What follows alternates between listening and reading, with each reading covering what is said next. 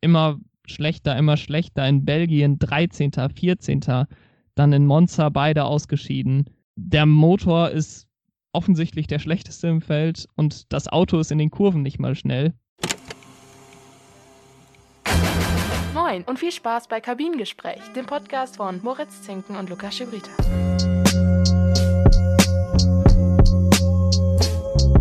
Moin, was geht? Hallo und herzlich willkommen zurück bei Kabinengespräch. Heute wieder mal eine neue Folge zum Thema Formel 1. Wir befinden uns wirklich in einer sehr speziellen Saison und sind jetzt momentan in der Mid-Season. Die Hälfte der Rennen ist ungefähr abgeschlossen. Und da dachten wir uns, wäre es einfach nochmal an der Zeit, ein bisschen über die Formel 1 zu quatschen, ein bisschen auch über die Formel 2.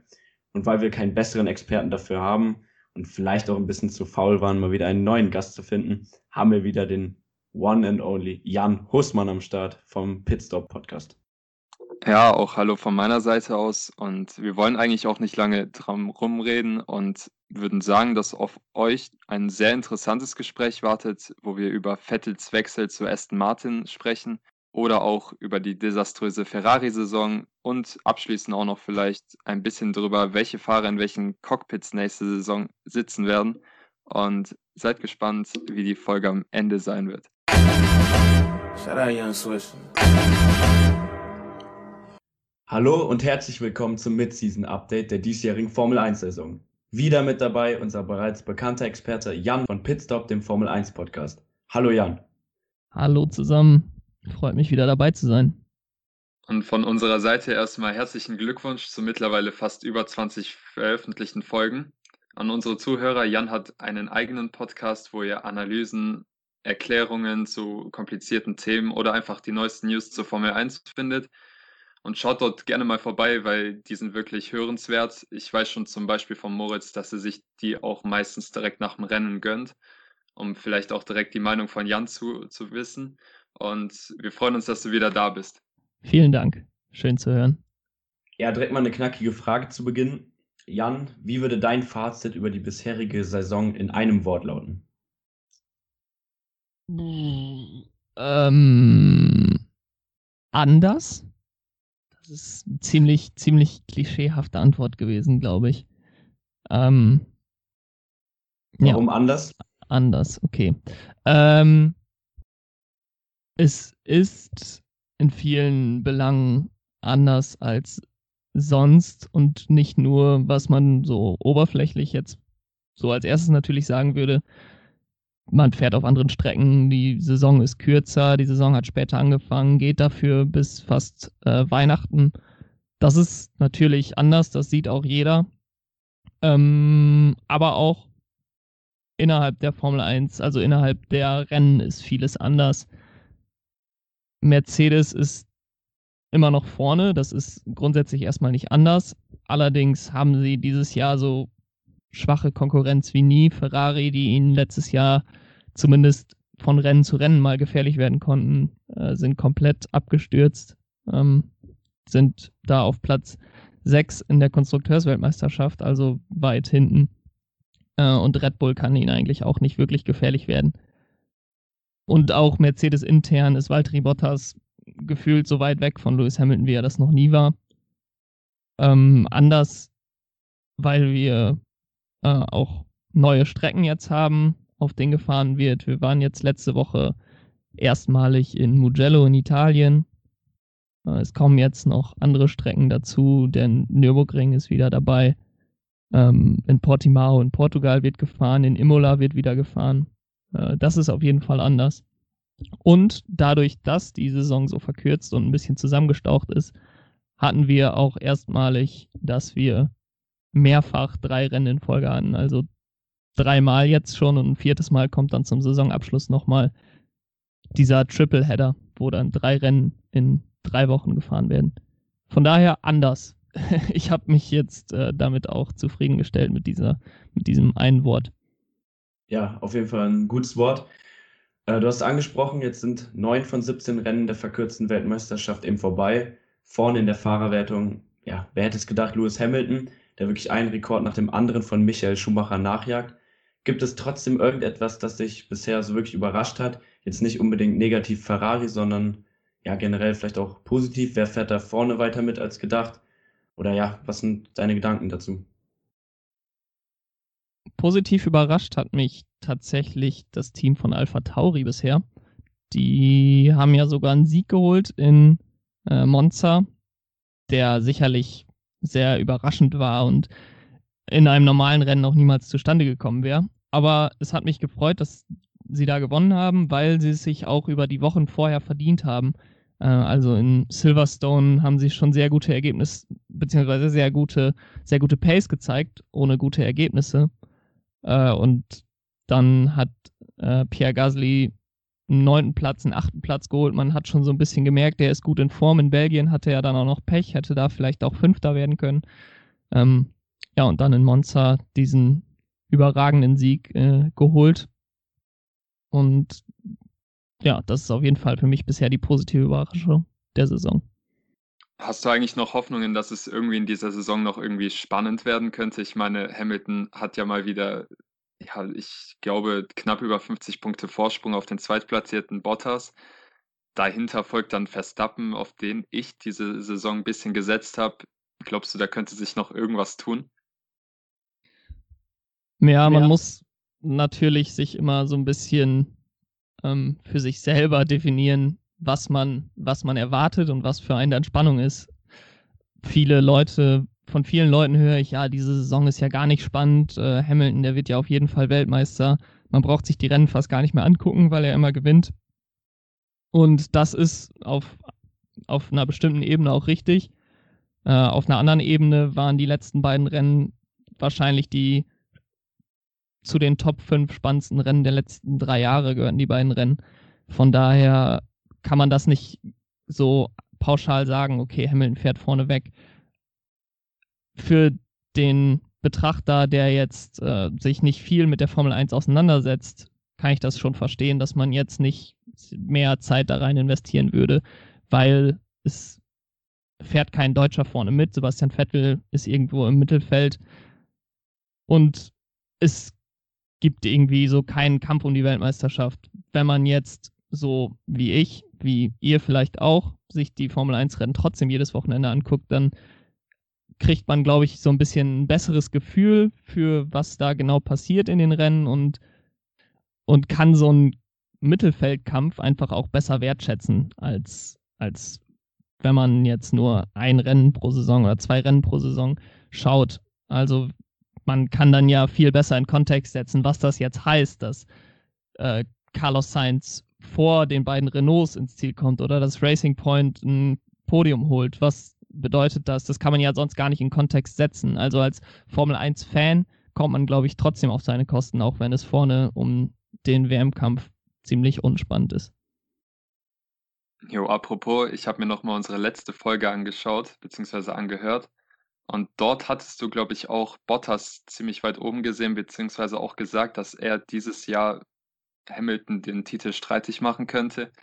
Dann sieht es diese Saison ein bisschen anders aus bis jetzt. Und was ist jetzt eigentlich dein Fazit? Ist Bottas einfach zu schlecht, um Weltmeister zu werden? Ist Hamilton einfach zu gut?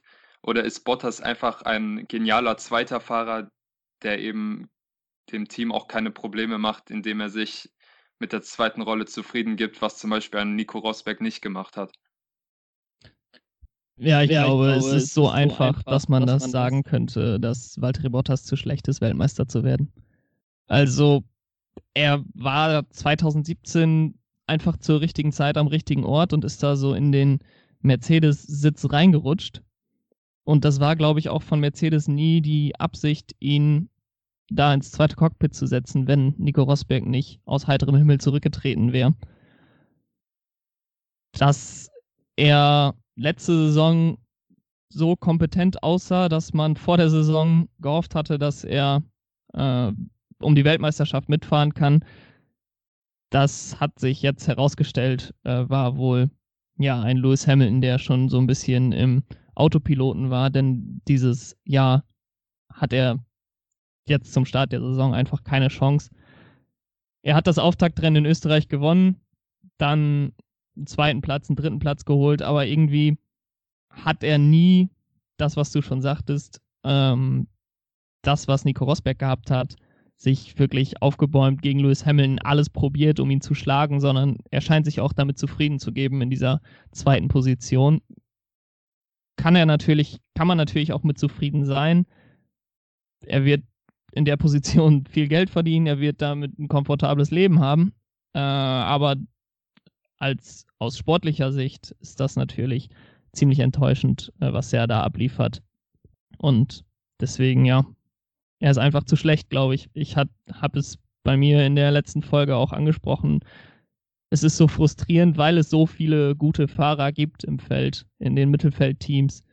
Äh, ich denke da vor allen Dingen ähm, an so einen Fahrer wie Daniel Ricciardo, der die Chance hatte, bei Red Bull vorne mitzufahren und sich da so ein bisschen, ja, äh, auf das falsche Pferd gesetzt hat, als er zu Renault gegangen ist. Oder auch ein Carlos Sainz, ein Lennon Norris, die könnten alle Lewis Hamilton noch gefährlicher werden, als Valtteri Bottas das derzeit tut. Kommen wir dann jetzt eben von Mercedes zu einer der negativsten Überraschungen der Saison. Scuderia Ferrari eben nur auf Platz 6 der Konstrukteurswertung. Du hast es angesprochen, sie hängen eben im hinteren Teil des Mittelfelds. Die Fahrer Leclerc und Vettel, besonders eben Vettel, auf den wir gleich noch genauer eingehen wollen, die haben eben große Probleme, den, wie es oft heißt, den roten Traktor überhaupt in Q3 zu bringen. Was sind deine Erklärungen zu dieser großen Enttäuschung in Rot? Ja, äh, wenn man das wüsste, dann würde man wahrscheinlich für viel Geld äh, bei Ferrari angestellt werden. Es war schon so ein bisschen abzusehen vor der Saison. Also da, als das Auto vorgestellt wurde ähm, und man so ein bisschen von diesem Highspeed weg wollte, was einem ja die letzten Jahre wirklich konkurrenzfähig gemacht hat, dass man den stärksten Motor hatte, dass man das schnellste Auto hatte. Da war schon so ein bisschen ähm, ja, Stirnrunzeln, warum man davon jetzt weggeht, wo, womit man Erfolg hatte. Dann gab es diese ganze Sache mit dem Motor, der anscheinend nicht den Regularien entspricht oder zumindest in der Grauzone war und man sich da geeinigt hatte mit Mercedes ähm, auf eine außergerichtliche Einigung. Das deutete schon darauf hin, dass der Motor auch schwächer sein wird, als er es im letzten Jahr war. Dann kamen die Tests in Barcelona. Die Tests waren auch nicht besonders gut. Man fuhr da so Platz 3, 4. Also man war deutlich hinter Red Bull schon, die man ja letztes Jahr geschlagen hatte.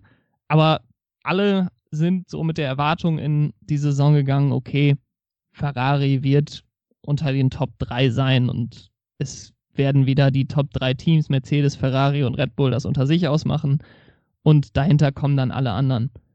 Und seitdem ist es eigentlich immer noch schlimmer und noch schlimmer geworden. Also in Österreich hat man zwar schon schlecht ausgesehen, aber äh, im ersten Rennen haben beide Autos gepunktet. Charles Leclerc ist Zweiter geworden im Rennen.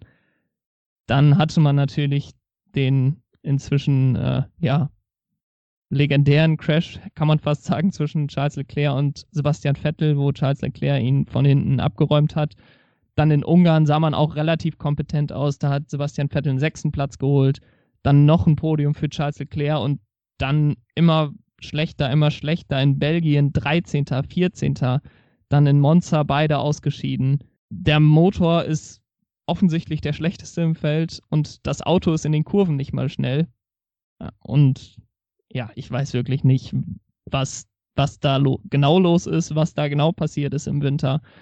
Aber es ist, ja, wie du schon sagtest, die größte Enttäuschung. Und damit konnte, konnte man nicht rechnen und hat auch eigentlich niemand gerechnet, dass es so schlimm wird. Ja, anschließend dazu eben, wenn man die Rennen sonntags schaut, fällt einem eben auch auf, dass die Fahrer große Probleme haben, das Auto überhaupt auf der Strecke zu halten.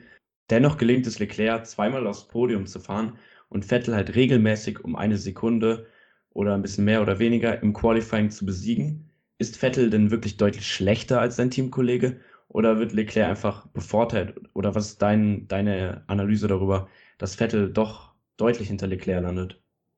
Ja, das ist nicht ganz so einfach zu beantworten, glaube ich.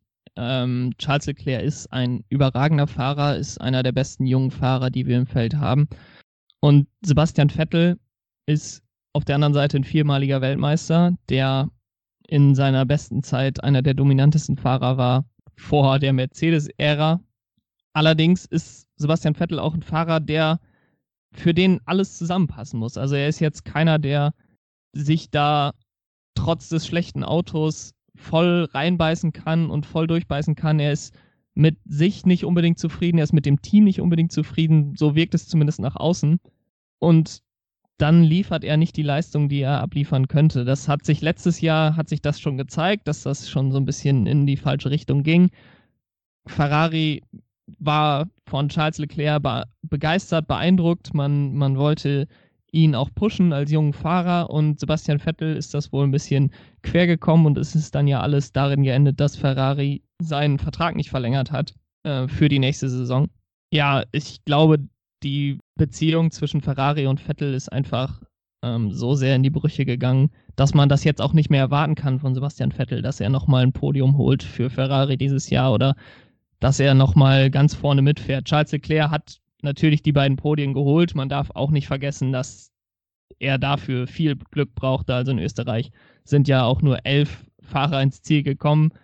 Dann in, in Großbritannien gab es ja den Reifenschaden bei Valtteri Bottas, wodurch er noch auf das Podium gekommen ist. Nichtsdestotrotz, klar, habt ihr damit recht, er liefert deutlich besser ab als Sebastian Vettel. Allerdings ist der Unterschied wenn man es jetzt Rennen für Rennen sich genau anschaut, äh, nicht so deutlich, wie er in der, in der Öffentlichkeit auch manchmal dargestellt wird. Also meine Theorie ist ja, dass er vielleicht auch schon mit dem Kopf vielleicht schon in seinem neuen Team ist, weil er ja, wie gesagt, nächste Saison für Aston Martin fährt. Wie schätzt du eigentlich diesen Wechsel ein? Wie siehst du deine Chancen dort? Also ich habe nämlich von Toto Wolf, der hat ja Anteile an Aston Martin, ein Interview gehört, wo er meinte, dass Vettel einfach unglaublich viel Wissen mit zu Aston Martin bringt und einfach eine große Bereicherung für das Team sein wird. Und äh, was sagst du jetzt eigentlich zu diesem Wechsel? Erstmal grundsätzlich zu dem Wechsel. Er, es war für ihn die beste Option, die noch offen war. Also als er entlassen wurde bei Ferrari, dann gab es ja so einen initialen Domino-Effekt, wo Carlos Sainz zu Ferrari gegangen ist und Daniel Ricciardo ist zu McLaren im Gegenzug gegangen und das leere Cockpit bei Renault wurde mit Fernando Alonso gefüllt. Racing Point, der Sitz war die ganze Zeit noch so ein bisschen offen und äh, Red Bull und Mercedes haben theoretisch auch noch nicht ihre Fahrer für 2021 bestätigt. Das war aber natürlich keine, keine wirkliche Option für ihn. Alpha Tauri war auch keine Option. Das ist das Red Bull Junior Team. Die werden nicht Sebastian Vettel verpflichten. Alfa Romeo ist das Ferrari Junior Team. Da wäre er sicherlich auch nicht hingegangen. Und Haas und Williams, da hat er, muss er ja um Punkte überhaupt kämpfen, was er jetzt im Ferrari auch schon tut. Von daher war Racing Point eigentlich so noch die einzig mögliche Option. Ich glaube auch, dass er ansonsten zurückgetreten wäre oder zumindest eine Pause eingelegt hätte für äh, ein oder zwei Jahre. Und was Toto Wolf gesagt hat, das glaube ich stimmt auch. Also viele haben Racing Point dahingehend kritisiert, dass Sebastian Vettel auf der Strecke gar nicht ein besserer Fahrer ist als Sergio Perez. Das glaube ich, A, glaube ich, das stimmt nicht. Sebastian Vettel ist der bessere Fahrer. Wenn Sergio Perez so ein großartiger Fahrer wäre, dann hätte er es auch geschafft, vorne er war ja bei McLaren, wenn er so gut gewesen wäre, dann hätte er da Jensen Button geschlagen, wäre da geblieben, ähm, wäre da wahrscheinlich auch nicht Weltmeister geworden, weil McLaren dann seine schlechtesten Jahre hatte. Aber nichtsdestotrotz ist Sebastian Vettel ein besserer Fahrer als Sergio Perez. Und außerdem ist er eben so erfahren, er bringt so viel Wissen mit, er ist wirklich einer der, der intelligentesten Fahrer, was man so für den, was man so für einen Eindruck bekommt von den verschiedenen Fahrern. Er kann dem Team einfach unglaublich nach vorne helfen, jetzt den letzten Schritt zu machen vom oberen Mittelfeld zu den Top-Teams. Ob das jetzt im nächsten Jahr oder im übernächsten Jahr schon gelingt, das weiß ich natürlich nicht. Ich würde mich freuen, wenn das Sebastian Vettel nochmal die Chance geben würde, vorne mitzufahren. Aber aus Sicht von Aston Martin bzw. Racing Point auf jeden Fall der richtige Move, wenn man das nötige Kleingeld hat, Sebastian Vettel zu verpflichten. Ja, und dieser Cockpitwechsel hat natürlich wieder das Fahrerkarussell wie beim letzten Mal auch jetzt ein bisschen angestoßen, weil jetzt mit Sergio Perez ein weiterer Fahrer auf dem Markt ist. Ähm, außerdem wird, so wie ich das auch in den Medien mitbekommen habe, häufig Alex Albon kritisiert, da er diese Saison auch nicht besonders stark fährt oder nicht so stark fährt wie erwartet. Außerdem haben wir noch deinen Liebling Nico Hülkenberg, den wir auch alle gerne wieder in der Formel 1 sehen wollen würden. Ähm, was sind so deine Prognosen zu, zum nächsten Line-up? Ähm, wird es dann noch irgendwelche Fahrerwechsel geben oder wird das jetzt überwiegend so bleiben, was jetzt schon announced wurde? Ja, es wird auf jeden Fall einiges, einiges sich noch ändern. Äh, Alexander Albon kann ich mir nicht vorstellen, dass er nochmal wieder rausgeht bei Red Bull. Ich glaube, dass Red Bull auch ein bisschen aus der Pierre Gasly-Sache gelernt hat, den sie ja nach einem halben Jahr wieder zurück zu Alpha Tauri geschickt haben, der da jetzt so ein bisschen äh, wieder aufblüht. Und sie wollen jetzt ihn nicht direkt wieder vergraulen, den Alex Albon, und wollen den im Team behalten. Er hat auch den Vorteil, dass Red Bull, die Getränkemarke, größtenteils thailändischen Investoren gehört, was ihm als thailändischen Fahrer natürlich einen Wettbewerbsvorteil auf dem Fahrermarkt gibt, was sonst den Fahrermarkt angeht. Also wenn Kimi Räikkönen nächstes Jahr nicht weitermacht, dann sucht Alfa Romeo zwei Fahrer, dann sucht Haas zwei Fahrer und gegebenenfalls sucht Williams noch einen Fahrer. Von daher kann ich mir nicht, das nicht anders vorstellen, als dass da noch viel passiert. Ähm, es gibt von Ferrari gleich drei Fahrer in der Formel 2, die von unten nachkommen. Dann gibt es, wie du gerade schon angesprochen hast, mit Sergio Perez und Nico Hülkenberg Fahrer, die nicht allzu alt sind und auch nochmal auf dem Cockpit in der Formel 1 schielen und das sicherlich auch verdient haben. Äh, von daher, ja, kann ich mir sehr gut vorstellen, dass da noch einiges passiert. Kommen wir ein bisschen auf die Formel 2 zu sprechen. Von dort gibt es ja auch, wie du gesagt hast, eben einige potenzielle Fahrer, die auch nächstes Jahr als Rookie in die Formel 1 starten könnten. Ein Gerücht, was sich ja auch sehr hartnäckig hält, ist ja eben, dass Mick Schumacher, der auch momentan die WM anführt, als Ferrari Junior-Fahrer dann bei Alfa Romeo landen könnte. Wie siehst du denn dort seine Chancen, dass dann tatsächlich Alfa Romeo einen dieser Junior-Fahrer dann auch verpflichtet? Und wie siehst du seine Saison bisher? Ja, ich Alfa Romeo hat ja mit äh, Ferrari so einen Deal, dass die einen ihrer, ihrer jungen Fahrer in ihr Team aufnehmen. Aktuell ist das ja Antonio Giovinazzi, der sicherlich um seinen Platz fürchten muss. Ich kann mir es nicht anders vorstellen, als dass er äh, am Ende der Saison ohne Cockpit dasteht und dann Platz gemacht wird für Callum Eilott, Mick Schumacher oder Robert Schwarzmann, die Platz 1, 2 und 4 in der Formel 2 derzeit einnehmen. Und Mick Schumacher ist auf jeden Fall auch der, der mit dem Alfa Romeo Cockpit am stärksten in Verbindung gebracht wird. Er soll für Alfa Romeo jetzt auch schon Freitagstrainings fahren in dieser Saison. Und ich kann mir das sehr gut vorstellen, dass er dort in der nächsten Saison landen wird. Und ich glaube auch, dass er seinem Namen gerecht werden kann. Also, dass er nicht nur das Cockpit bekommt, weil er Schumacher heißt, sondern weil er auch eben ein sehr guter Fahrer ist.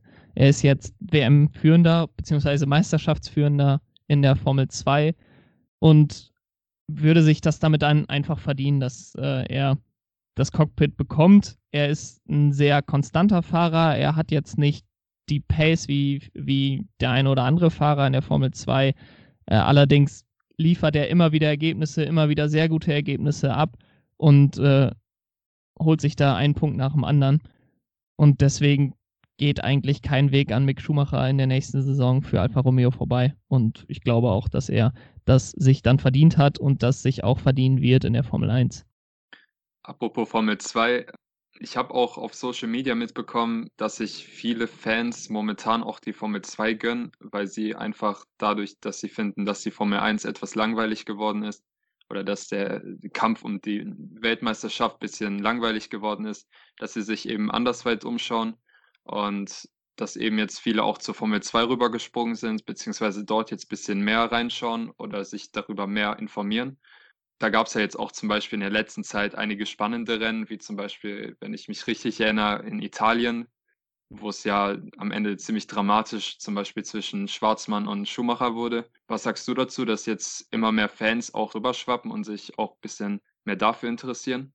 Ich glaube, dass das nur nachhaltig gut sein kann für die Formel 1. Also ich kann mir nicht vorstellen, dass jemand sich die Formel 2 als Ersatz für die Formel 1 anguckt sondern mehr noch als zusätzlich, so nach dem Motto, ich brauche noch mehr davon. Ähm, und da das eben alles so ein großer Zirkus ist, die Formel 1, die Formel 2, die Formel 3, guckt man sich, sich das dann auch alles gemeinsam an. Man hat auch die Möglichkeit, das jetzt bei Sky auch zu sehen im Rahmen der Formel 1. Man hat bei F1 TV die Möglichkeit, das zu sehen.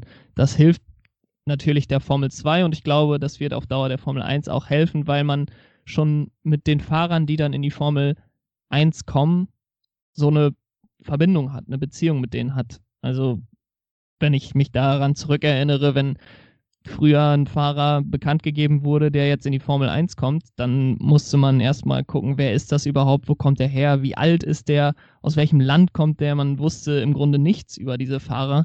Äh, jetzt kann ich dir genau sagen, welcher Formel 2-Fahrer für welches Team fährt, welcher Junior-Akademie er angehört, wie alt er ist, wie lange er schon in der Formel 2 fährt. Ähm, und das, das wird nachhaltig dann auch eben der Formel 1 helfen. Was eben auch in der vergangenen Woche ein großes Thema auf Social Media war, war eben wieder mal ein politisches Statement von Lewis Hamilton. Wir hatten ja in unserer gemeinsamen Folge zum Start der Formel 1-Saison über den Aspekt geredet, dass eben Lewis Hamilton als einziger schwarzer Fahrer die Debatte angestoßen hat, dass man sich als Spitzensportler und als Star in der Öffentlichkeit mit vielen Fans eben ja sich das zunutze machen muss, wichtige Statements dann zu politischen Aktionen zu droppen. Vergangenes Wochenende war ja erneut Hamilton dann aufgefallen mit einem T-Shirt und der Botschaft verhaftet die Polizisten, die Breonna Taylor getötet haben. Die FIA hat dann ja auch ermittelt, hat mittlerweile von Konsequenzen abgesehen. Jetzt, Jan, würde mich halt eben interessieren, wie stehst du dazu? Erstmal, dass die FIA eben, ja, vielleicht auch dem öffentlichen Druck da ja, ein bisschen nachgegeben hat und dann von Konsequenzen abgesehen hat und ja auch generell diesem Aspekt, dass sich Sportler eben politisch äußern oder nicht. Wie stehst du dazu? Die ganze Debatte ist ja jetzt in den letzten Monaten in verschiedenen Sportarten schon mehrfach hochgekocht. Die Verbände wollen Politik aus der Sport, aus dem Sport raushalten.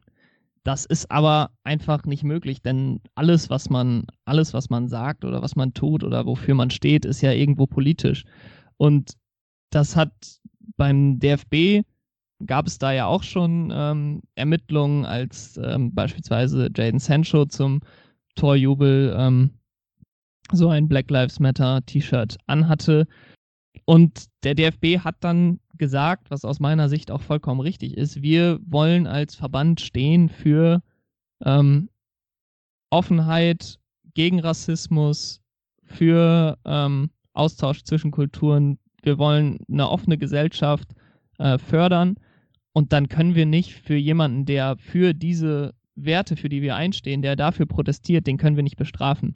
Und genauso ist das jetzt bei der Formel 1 auch. Also wenn die FIA da gesagt hätte, nee, das ist uns jetzt politisch ähm, und wir werden Lewis Hamilton da jetzt mit 50.000 Dollar oder was auch immer die Strafe dann gewesen wäre, ähm, bestrafen, dann kann ja niemand mehr ernst nehmen, wenn vor dem Rennen die Fahrer sich aufstellen und äh, End Racism auf ihrem T-Shirt stehen haben.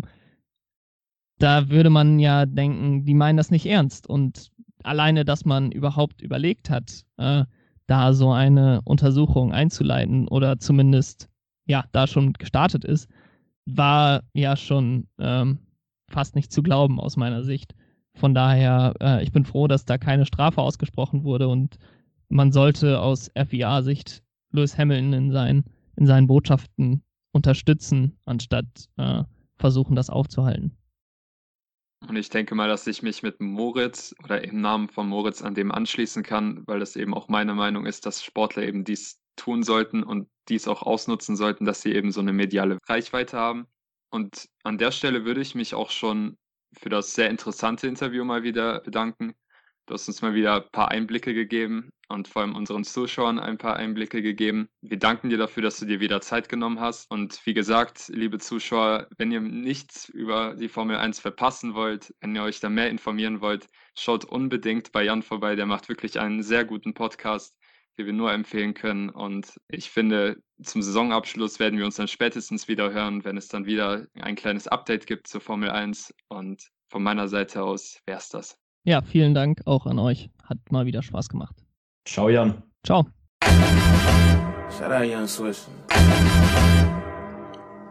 Jo, danke an Jan nochmal. Hat wirklich wieder sehr Spaß gemacht, mit ihm zu labern. Ich finde, wir verstehen uns auch mittlerweile sehr gut, haben auch neben der Aufnahme auch viel Spaß miteinander.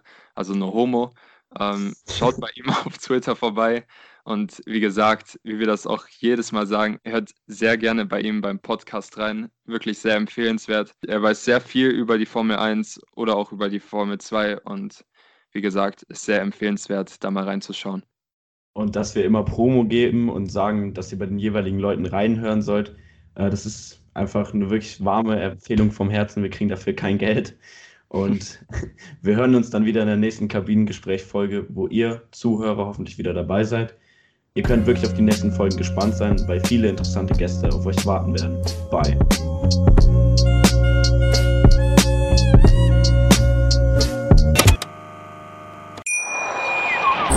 Schatz, ich bin neu verliebt. Was?